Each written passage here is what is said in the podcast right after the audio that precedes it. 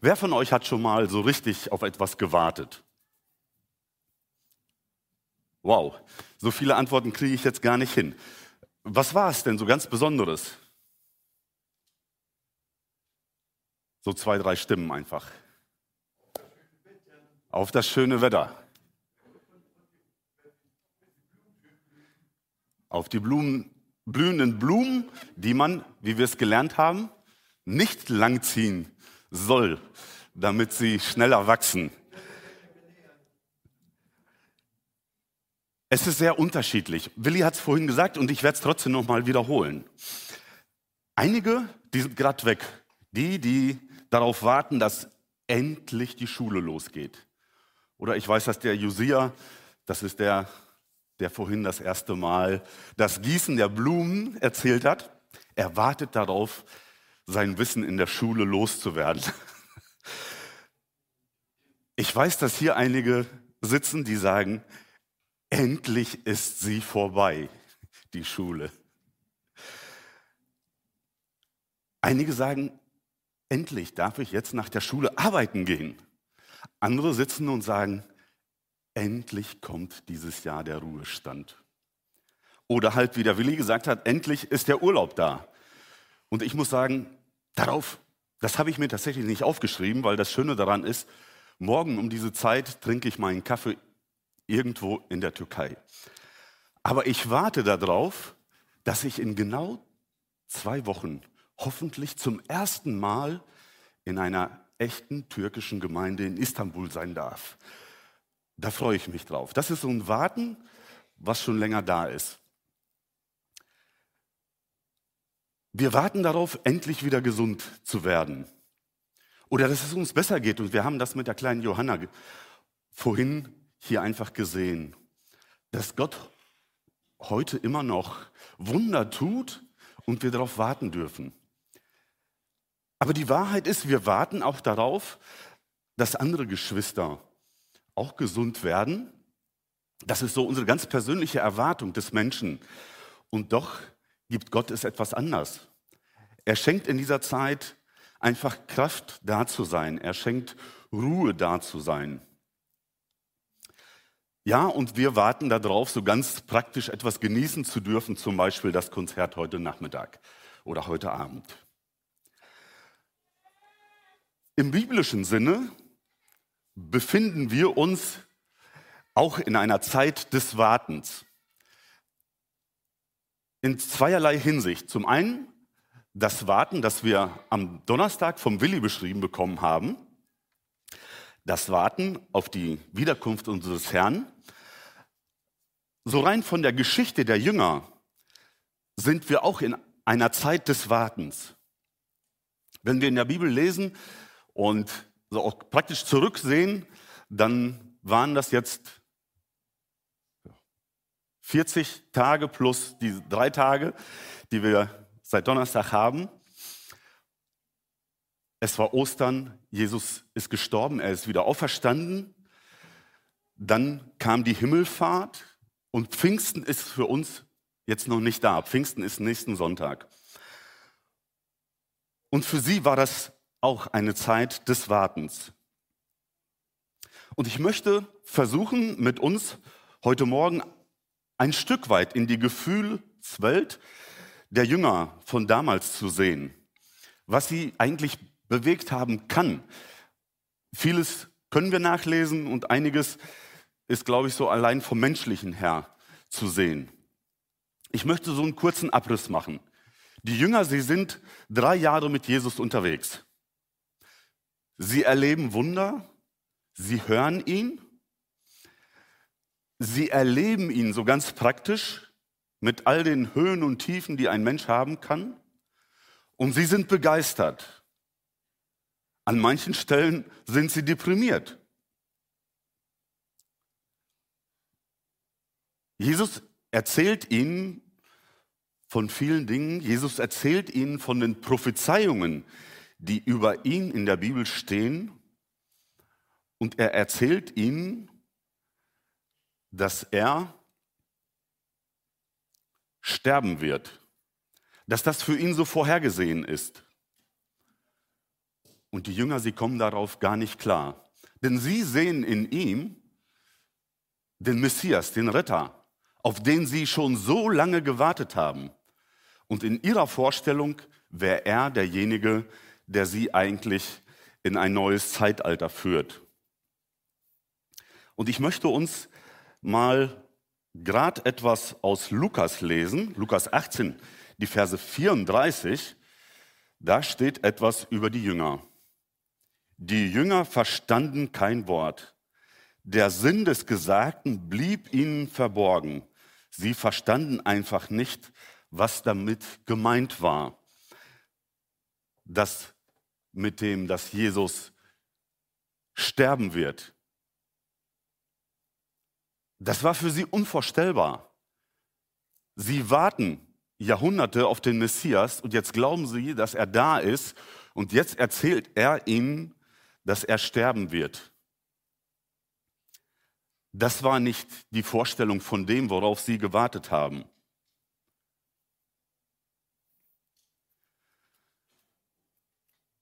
Und in diesen 40 Tagen, nachdem Jesus dann gestorben und auferstanden war, waren die Jünger eigentlich auch ein wenig orientierungslos. Viele Dinge haben sie tatsächlich nicht verstanden. Sie haben die Bedeutung nicht erkannt. Aber viele dieser Dinge haben sich für sie im Rückblick erschlossen. Und das passierte tatsächlich in dieser Wartezeit zwischen der Himmelfahrt und Pfingsten, aber auch zwischen in diesen 40 Tagen nach der Auferstehung bis zur Himmelfahrt. Auch wir müssen manchmal auf Dinge warten und sehen Dinge erst im Rückblick in ihrer echten Bedeutung für uns. Sicherlich kennst du das auch, dass in deinem Leben Dinge geschehen, die du einfach nicht verstehst, weil sie sagen, sie passen doch eigentlich gar nicht so in meinen Plan. Warum lässt Gott es so zu? Und ich hoffe, dass auch du im Rückblick irgendwann dann sagen kannst, ja, es hatte einen Sinn, weil ich den großen Plan, den Gott für mich und mein Leben im Blick hatte, nicht gesehen habe. So möchte ich uns jetzt zwei Aspekte des Wartens vorstellen. Einmal das Warten der Jünger und einmal unser Warten. Und ich möchte es nur in wenigen Punkten machen ähm, und auch sehr praktisch, hoffentlich. Und auch nicht lang, da wir ja pünktlich hier raus müssen. Und ich möchte uns einige Verse lesen aus Apostelgeschichte 1. Dort ab Vers 3b, also zweite Hälfte von 3 bis Vers 5. Ähm, später lesen wir dann noch einige Verse aus dem ersten Kapitel. Da heißt es, 40 Tage lang ließ er sich unter ihnen sehen und redete mit ihnen über die Herrschaft Gottes. Einmal aß er mit ihnen zusammen. Dabei wies er sie an, Jerusalem nicht zu verlassen. Wartet, bis die Zusage des Vaters in Erfüllung geht, die ihr von mir vernommen habt. Denn Johannes hat mit Wasser getauft, aber ihr werdet schon bald in ein paar Tagen mit dem Heiligen Geist getauft werden.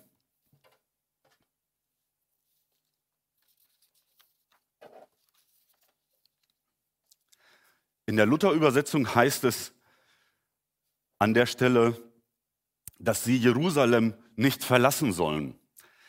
Sie sollen warten. Und ich denke, in dieser Zeit des Wartens werden sie viel zurückgedacht haben. Es wird diese Gespräche gegeben haben, wie wir sie sicherlich auch kennen. Weißt du noch damals, als er das gesagt hat, da haben wir es nicht verstanden, aber jetzt wissen wir, das hat er so gemeint.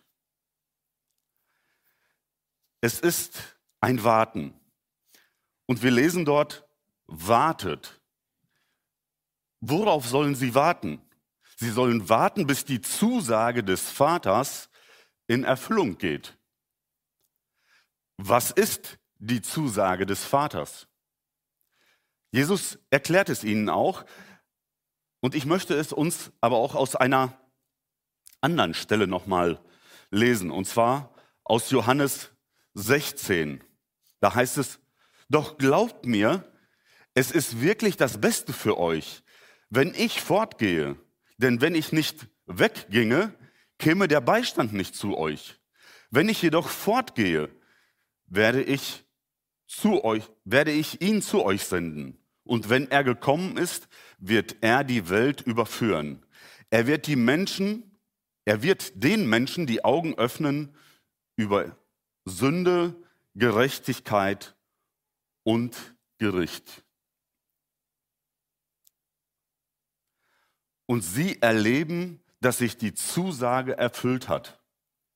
Jesus, er ist gestorben, er ist auferstanden und er war 40 Tage unter ihnen unterwegs. Nicht permanent, aber immer wieder. Und in dieser Zeit hat er ihnen eigentlich viele, viele der Dinge wieder geöffnet und erklärt, die sie bis dahin nicht verstanden haben. Und für sie gab es in dieser Zeit viele Aha-Erlebnisse. Ich möchte uns aus Apostelgeschichte 1 ab Vers 12 lesen. Da steht dann, dann kehrten die Jünger vom Ölberg nach Jerusalem zurück. Der Berg liegt nur einen Sabbatweg von der Stadt entfernt.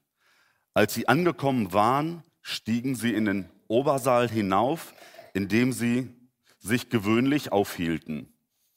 Es war Petrus und Johannes, Jakobus und Andreas, Philippus und Thomas, Bartholomäus und Matthäus, Jakobus, Ben Alpheus, Simon der Zelot und Judas Ben Jakobus.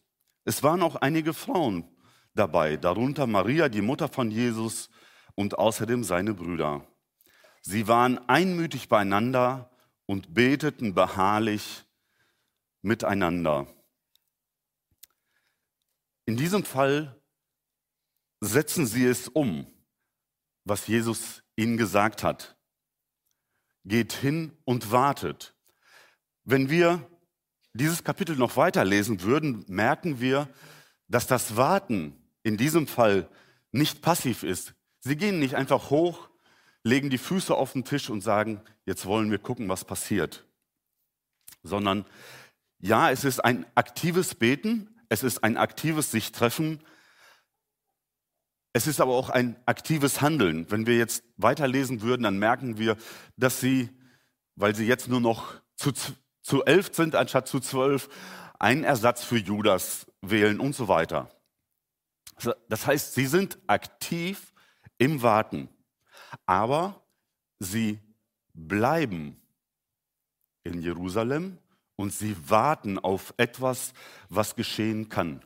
Und ich denke, in diesem Warten, praktisch nach der Himmelfahrt und Pfingsten, in diesen zehn Tagen, hat sich ihr Warten wirklich verändert. Weil wenn wir in die Jünger hineinschauen, wie sie waren, nachdem Jesus gestorben ist, war das eigentlich so ganz menschlich. Für mich ist das so, sie sind wie ich und du gewesen, an vielen Stellen kopflos. Eigentlich wussten sie, dass er sie herausgerufen hat, etwas ganz Besonderes zu sein. Dass er ihnen einen Auftrag gegeben hat. Aber da sie viele Dinge einfach noch nicht verstanden haben, sind sie einfach ganz normal in ihren Job zurückgegangen.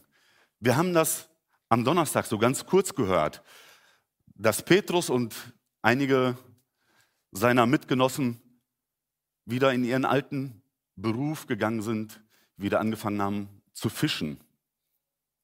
Und ja, wir haben am Donnerstag gehört, dass Petrus dann voller Begeisterung, als er Jesus erkannt hat, zu ihm gegangen ist. Aber die Geschichte davor, die wir manchmal übersehen, ist die, dass Petrus in seiner Frustration und in seiner Enttäuschung, dass es nicht so eingetroffen ist, wie er sich das gewünscht hat, nicht nur in seinen alten Job zurückgegangen ist, sondern auch blind war. Er hat jemanden am Rand gesehen, der ihm ges gesagt hat, hey, geh mal mit deinem Boot wieder raus und fisch mal von der anderen Seite und entschuldigt dieses Wort und er tut es so treu doof, wie wir das manchmal machen, wenn jemand kommt und sagt, mach das, dann tue ich das. Und er erkennt in dieser Person Jesus nicht. Versteht ihr? Weil seine Enttäuschung ihn blind macht. Als er dann aber dieses Wunder erlebt, und ich erwarte jetzt tatsächlich ein bisschen viel von euch, dass ihr, wenn ihr Donnerstag da wart, euch vielleicht auch an die Geschichte erinnert. Ich hoffe, ihr entschuldigt, falls es nicht so der Fall ist. Ich versuche euch mit hineinzunehmen. Und dann ist der Andreas da und sagt, gucke mal, das da an Land, das ist Jesus. Und als Petrus ihn dann erkennt, dann ist er wieder voller Begeisterung. Und ich glaube, also ich erkenne mich da ganz oft selbst wieder, dass ich enttäuscht bin von dem, was Gott manchmal tut. Enttäuscht von dem, wie Gott manchmal handelt. Und diese Enttäuschung macht mich blind zu sehen, dass Jesus gerade mit mir spricht, dass Gott neben mir steht und zu mir reden will. Die Jünger sind jetzt in einer neuen Situation. Sie erleben Jesus und sie hören auf ihn und sie fangen an zu warten. Sie warten auf die Zusage, die Gott ihnen gegeben hat. Und das ist eine Zusage, die sie tatsächlich bis dahin auch nur theoretisch kannten, weil sie wussten, dass immer da, wo Gott Menschen herausgerufen hat, also zu etwas Besonderem auserwählt hat, und das kannten sie aus der Geschichte des Alten Testaments und da waren sie gut zu Hause, dass Gott Propheten berufen hat, Menschen berufen hat, Könige berufen hat und sie dann immer mit seinem Geist ausgestattet hat.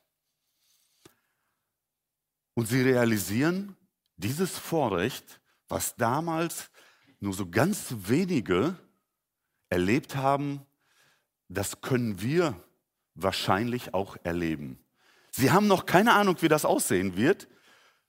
Und ich muss sagen, ich werde euch heute auch ein bisschen in dieser Blase der Erwartung lassen und möchte, dass ihr darauf wartet, wie es passiert, und das wird der Willi Enz euch dann nächsten Sonntag erzählen, was zu Pfingsten wirklich geschah.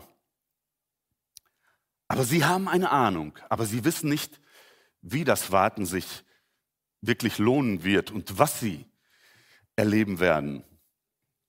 Aber sie warten. Ich habe vorhin gesagt, ich möchte auch uns ein Stück weit in die Zeit des Wartens hineinnehmen. Wie sieht das Warten für uns heute aus? Wir leben auch in einer Zeit des Wartens, des Wartens auf die Wiederkunft. Und ich werde uns einige Verse lesen, die haben wir am Donnerstag gehört und eine hervorragende Predigt von Willi dazu gehör gehört. Deshalb werde ich da nicht stark drauf eingehen, sondern drumrum etwas machen, so dass wir dann vielleicht den Donnerstag mit dem nächsten Sonntag verknüpfen können. Und ich möchte uns lesen aus Apostelgeschichte 1, die Verse 6 bis 11. Deshalb fragten sie ihn bei nächster Gelegenheit, Herr, wirst du denn das Reich Israels wiederherstellen? Jesus erwiderte, die Zeiten und Fristen, dafür hat der Vater selbst festgelegt. Ihr müsst das nicht wissen, aber ihr werdet Kraft empfangen, wenn der Heilige Geist über euch gekommen ist und so meine Zeugen sein in Jerusalem, in ganz Judäa und Samarien und bis in den letzten Winkel der Welt. Als er das sagte, sahen sie, wie er emporgehoben wurde, dann verhüllte ihn eine Wolke vor ihren Augen. Als sie nach seinem Weggang immer noch gespannt zum Himmel aufschauten, standen auf einmal zwei Männer bei ihnen. Sie waren in leuchtendes Weiß gekleidet. Ihr Männer von Galiläa, sagten sie, was steht ihr hier und starrt in den Himmel? Dieser Jesus, der von euch weg in den Himmel aufgenommen wurde, wird genauso wiederkommen, wie ihr ihn habt in den Himmel gehen sehen. Dann kehrten die Jünger vom Ölberg nach Jerusalem zurück. Der Berg liegt nur einen Sabbatweg von der Stadt entfernt. Als sie angekommen waren, stiegen sie in den Obersaal hinauf, in dem sie sich gewöhnlich aufhielten. Und dann kommt die Auflistung, die wir vorhin auch schon gelesen haben.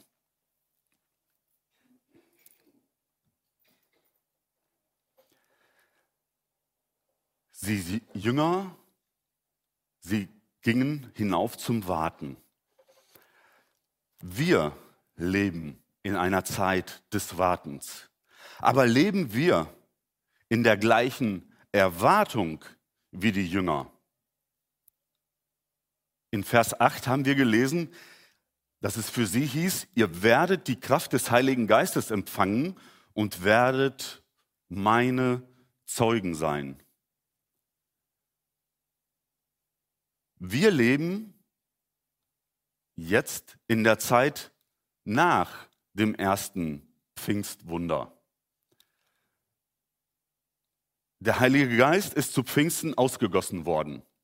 Ich habe vorhin gesagt, die Auswirkungen und die Erklärung dazu werden wir nächsten Sonntag hören oder dürft ihr nächsten Sonntag hören. Das heißt, wir leben in der Erwartung, dass Jesus wiederkommen wird. Und in diesem Warten dürfen wir oder sollen wir Gott erleben. Es sollte unser Anspruch sein, dass wir ihn erleben. Denn die Jünger, sie haben auf eine Kraft gewartet. Du und ich, wir dürfen in der versprochenen Kraft des Heiligen Geistes leben.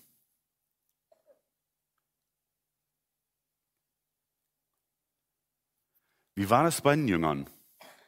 Sie haben Jesus als den auferstandenen Sohn Gottes anerkannt, haben dann die Kraft des Heiligen Geistes bekommen. Darüber werden wir nächsten Sonntag hören. Ja, dann waren sie in der Lage, Zeugen zu sein. Das heißt, da gibt es tatsächlich so eine Reihenfolge. Und ich denke, diese Reihenfolge, die sollten wir uns auch einprägen. Denn das verändert auch unser Warten und unsere Erwartung auf das Erleben mit Gott. Was heißt das für uns heute ganz praktisch? Dass wir in der Kraft des Heiligen Geistes leben sollen oder dürfen.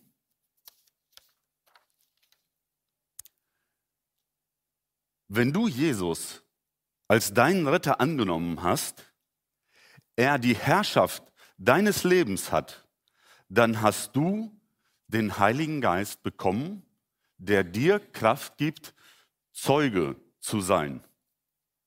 Das ist das, was ich hier in diesem Text lese. Und ich möchte mir und dir die Frage stellen, wie kannst du dann sagen, dass du kein Zeugnis für Gott sein kannst oder ihn nicht erlebst. Ich möchte es einmal umdrehen. Wenn, je, wenn du sagst, dass du Christ bist und Jesus in deinem Leben nicht sichtbar ist, dann haben wir entweder Jesus nicht angenommen oder wir haben das Geschenk des Heiligen Geistes, das wir bei der Annahme bekommen haben, wie mit manchen Weihnachts- und Geburtstagsgeschenken, in die Abstellkammer gestellt, irgendwelche anderen Dinge davor gestellt und haben diesen Geist aus unserem Herzen verbannt und lassen ihn irgendwo zustauben, anstatt von seiner Kraft zu profitieren. Ich glaube, das ist so, als wenn du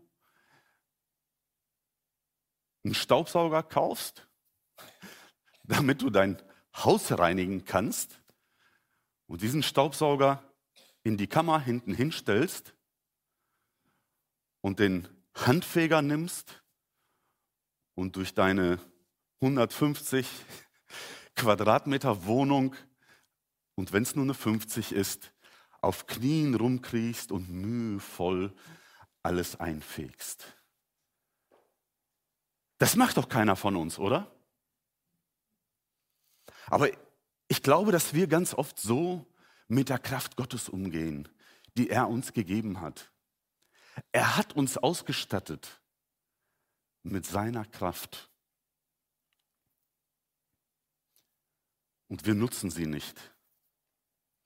Wie wird diese Kraft in unserem Leben sichtbar? Durch Liebe zueinander, im Umgang miteinander, indem wir uns gegenseitig vergeben, indem wir den Nächsten sehen, indem wir dem Nächsten helfen. Merkt ihr etwas? Das sind Dinge,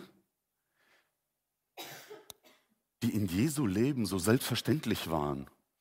Und er möchte, dass diese Dinge in meinem und deinem Leben selbstverständlich sind. Er möchte, dass wir das, was wir von ihm empfangen haben, einfach frei nach außen leben. Und ich wünschte mir, dass wir diese Kraft des Heiligen Geistes, die er uns bei der Wiedergeburt gegeben hat, im täglichen Leben immer mehr erleben. Aber ich muss feststellen, wir leben heute in einer Zeit der Spiritualität, oder? Die Leute um uns herum, die suchen alle nach Gott. Und man muss sagen, sie reden viel mehr und sehr offen über Gott. Viel mehr, als ich das in meiner Jugendzeit erlebt habe. Da war das eher so, naja, dann, da hat man eigentlich nicht viel und gern über Gott geredet. Ich finde, heute ist es überhaupt kein Problem, wenn ich über Gott rede. Aber reden wir, wenn wir über Gott reden, auch über mehr? Wer ist der Gott, über den wir reden? Trauen wir uns, ein Zeugnis für den echten Gott zu sein, wenn unsere Gesellschaft über Gott und über Spiritualität spricht?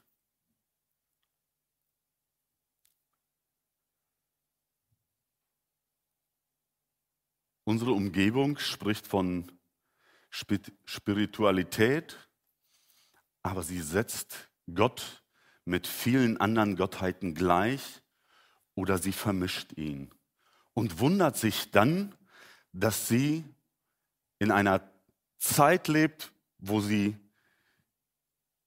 ohne Erfüllung lebt, wo sie Gewalt erlebt, wo es Kriege gibt, und ich möchte uns ermutigen, dass wir den Mut haben, vom Gott der Bibel zu sprechen, aus dem eine echte göttliche Kraft hervorgeht und die jeder von uns erleben kann.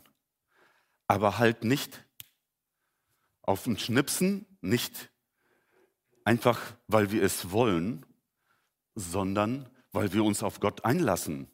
Wenn du den Gott der Bibel,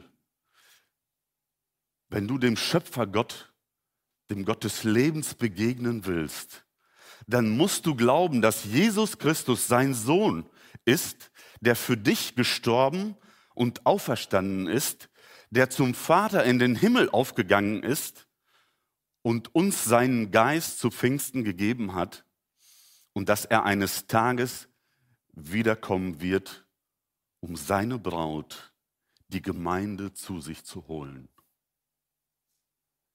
Und ich möchte dir heute Morgen eins sagen. Wenn diese Punkte in deinem Leben nicht vorhanden sind, dann wirst du viel über Gott reden können. Wir werden definitiv nicht über den gleichen Gott reden und du wirst nie die Kraft Gottes in deinem Leben erleben können. Denn die Kraft Gottes ist nur für den zu haben, der Jesus Christus in sein Leben aufnimmt und der Jesus Christus als den Sohn Gottes annimmt. Punkt. Das ist das Evangelium der Bibel. Und daneben gibt es eigentlich nichts anderes. Und ich wünsche dir, dass du, doch mir, selbstverständlich, dass wir im Warten auf das Kommen unseres Herrn Gott in unserem Leben erleben. Erlebst du ihn oder erlebst du etwas mit ihm? Es muss, glaube ich, nicht immer spektakulär sein, dass es eine Wunderheilung ist. Aber auch die gibt es heute immer noch. Aber auch sie kommen nicht auf Knopfdruck, sondern nach der Gnade. Kennst du ihn ganz persönlich, Jesus Christus, in deinem Leben?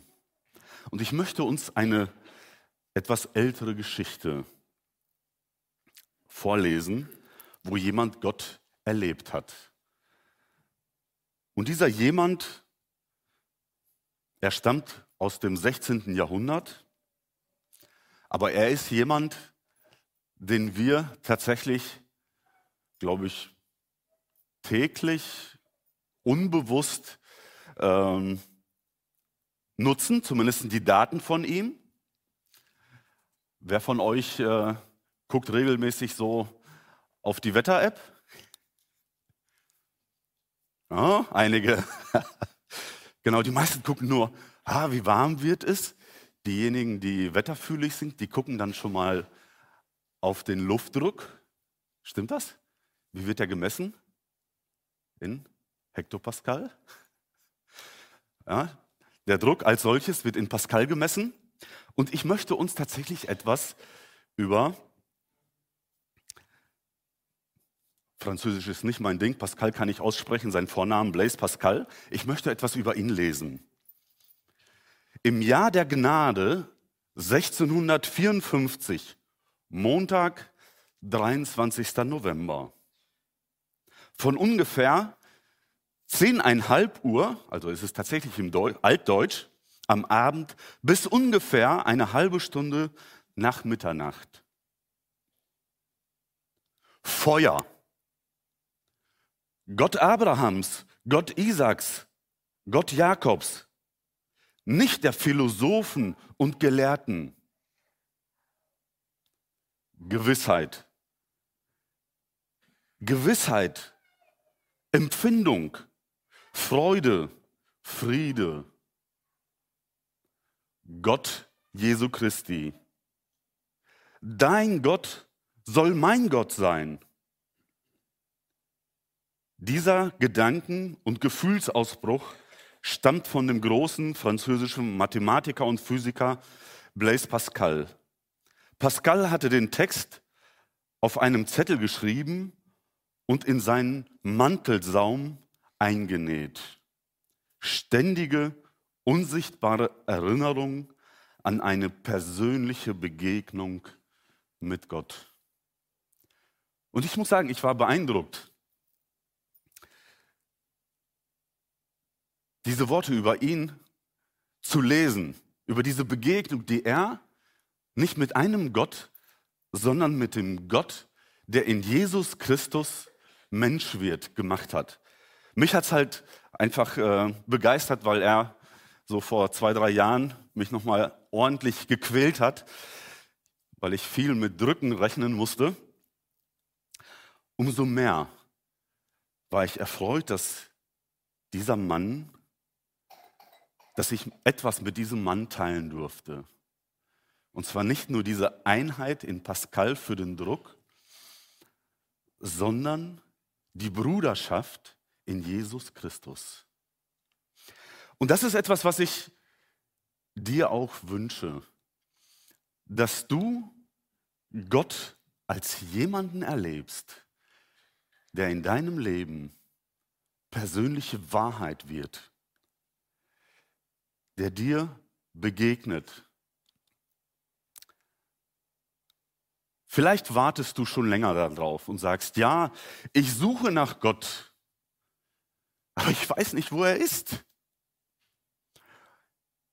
Vielleicht solltest du hingehen und im Kern danach suchen.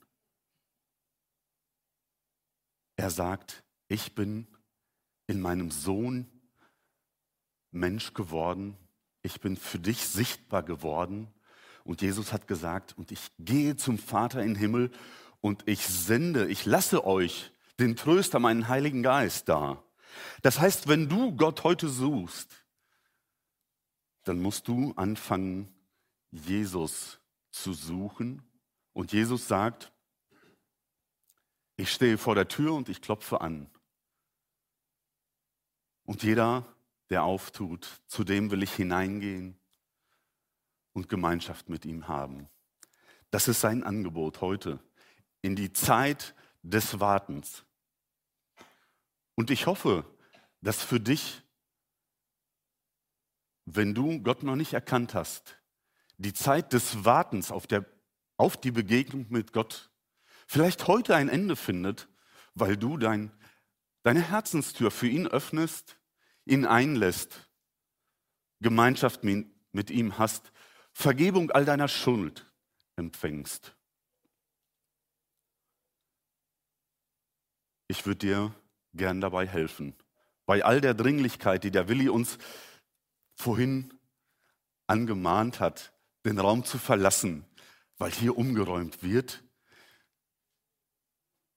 haben wir immer die Zeit zu warten, Gott zu begegnen. Und ich bin überzeugt, wenn heute hier ganz, ganz viele Menschen nach vorne kommen oder da bleiben, weil sie Jesus begegnen wollen, dann verschieben die Musiker ihr Konzert nach hinten. Denn ihre Botschaft ist die, Jesus Christus groß zu machen und Jesus Christus Menschen zu Herzen zu bringen. Wenn du Jesus schon kennst, er in deinem Herzen ist, dann möchte ich dir Mut machen, aufzuhören, zu warten, dass in deinem Inneren etwas passiert, sondern die Kraft, die er dir gegeben hat, anzuwenden, durch diese Kraft des Heiligen Geistes Zeuge zu sein in einem aktiven Warten auf die Wiederkunft unseres Herrn zu leben, indem Jesus Christus und die Liebe Gottes in deinem Leben sichtbar wird. Amen.